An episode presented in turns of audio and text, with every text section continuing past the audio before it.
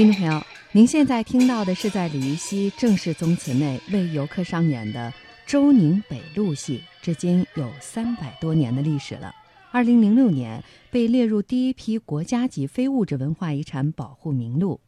周宁县文化馆馆长周许端，它融合了各种剧种在里面，闽剧也有啊，京剧也有，本地化也有了，那这样我们群众比较容易接受。一般上演的剧目都是。这就不像呃劈山救母、齐双汇、铁砂功、铁莲花，这是传统的传统的。今年的六月到十月期间，每逢周末的上午和下午，这里各有一场具有当地特色的周宁北路戏的演出。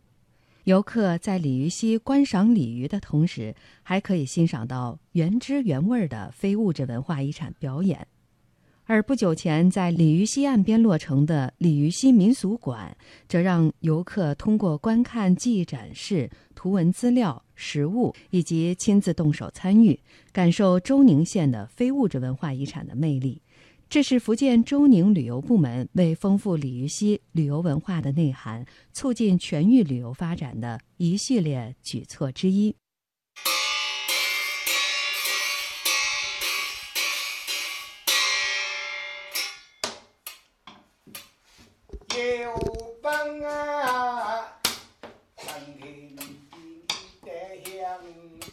记者一走进民俗馆，就被老先生的说书声吸引了。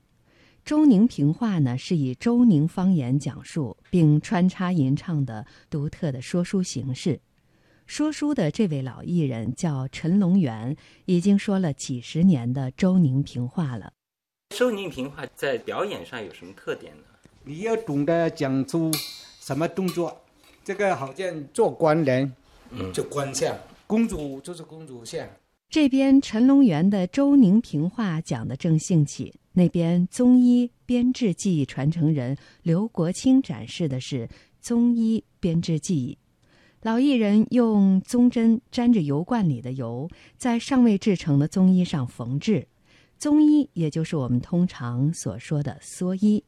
制作宗衣要把宗片晾晒、防腐处理后抽丝搓成麻绳。再进行编织。刘国清，中医就分成两个部分，上裙和下裙的。先要这个打绳子，剥下来抽成丝，但这样针穿了也不能透下去，就那表皮针。像这样一件中医做完整需要多长时间？一般都三天到四天。鲤鱼溪民俗馆是由西边的一栋老房子改造而成的，建筑风格古朴典雅。周宁县文化馆馆长周许端。这个民俗馆的面积有两百平方，我们有两大部分，楼下这一部分主要是讲展出的是非物质文化遗产这一块，挚爱啊、中医啊、周宁平话、周宁的马根剪纸啊，请了这些技艺的传承人，让他们展示他们的技艺，能够体验，因为具有一定的观赏性。二楼我们展示的是农耕文化这一块，能够让他们了解到我们周宁的传统文化这一块。中共周宁县委县政府把鲤鱼溪景区建设作为周宁县全域旅游建设的重要一环，持续推进鲤鱼特色小镇、鲤鱼溪景区古民居整治提升、水生态保护等项目的建设。中共福建省周宁县委常委叶浩文：近年来呢，我们是以打造国家级鱼文化主题公园为载体。来推进鲤鱼溪的景区的建设，我们把鲤鱼溪的一百多栋的民居来进行全面的修复，修旧如旧，依托这个民居打造特色的商业跟文创的产品。这里面有传统的手工制茶，还有这个茶叶的商铺，呃，有民宿馆、特色的农产品等等这一些的。除了沿溪两侧，我们在整个核心的这个民居的这些地方来布一些文创的产品。比如说，游学基地、书法的创作基地、摄影基地，呃，文化的、艺术类的这些示范点。听众朋友，今年的六月份，国家农业农村部和福建省人民政府宣布联合打造国家级鱼文化主题公园，进一步提升景区形象、功能和品位。农民企业家詹玄介看好以鲤鱼溪为主线的全域旅游带来的商机。在鲤鱼溪岸边租了一座古民居，展示和销售他农场里生产的高山绿色农产品。詹玄介，我目前放到这里的产品是挺多的，这是明世峰纯酿酒老酒，呃，包括我这里的葡萄干呐、还有我们的李干呢，这一些都是我自己的一些农场里面做出来的，呃，包括我们现在合作的一些什么鹿茸啊、菇干呢，呃，就食用菌这一块的，呃，就是说县委县政府目前对于这个梨溪的开发啊非常重视。呃也是引导我们这些农业企业家呢，来这里面呢，把周宁的一些农牧产品的特色发挥出来，那让游客的哈能了解我们周宁的原生态的一种产品。所以说，我们在这边发展是有前途的。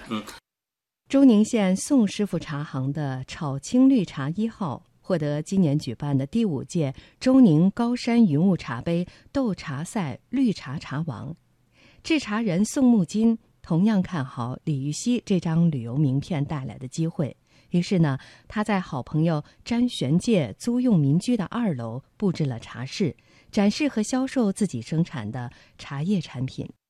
我这个好朋友，他在这里开了一个展示我们周宁这个农产品的这么一个点。他跟我说，把我的茶叶入驻到他这个点，跟他一起合作，共同推广。你看这个环境啊，地点都非常好。前几天来看了一下，不错，所以愿意入驻到这个这个地方来。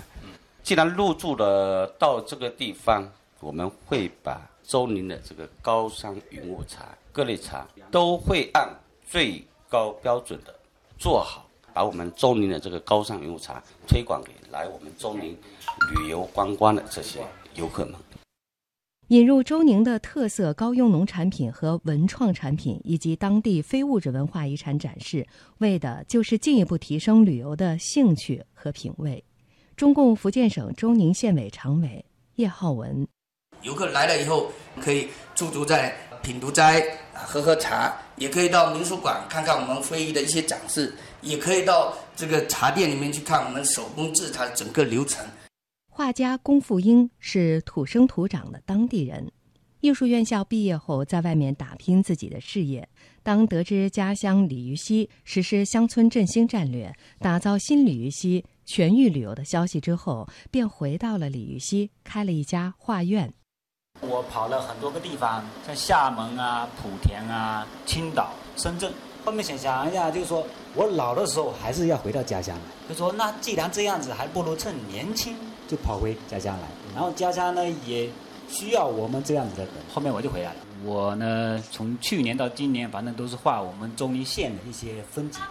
然后目前呢，就是一个女款的单肩包，把我所画的周宁的这一种风景的系列的图案印在那个上面。然后我们销售呢便宜，然后给游客他能够接受。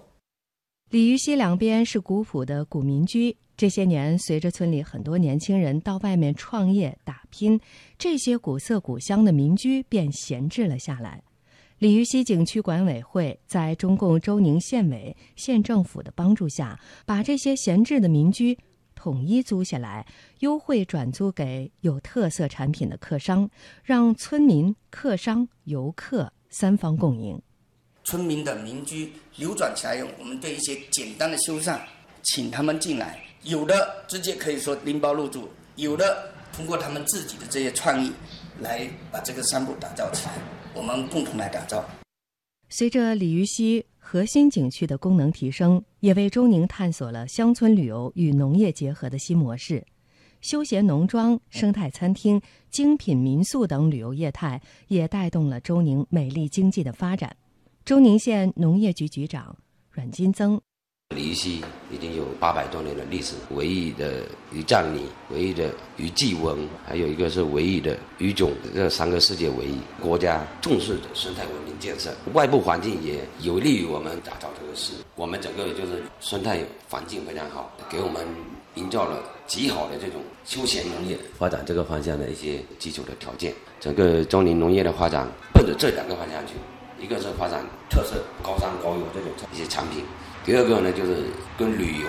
跟文化深度融合，不断提升这个整个农业的这种延伸农业的产业链，然后提升它的价值链。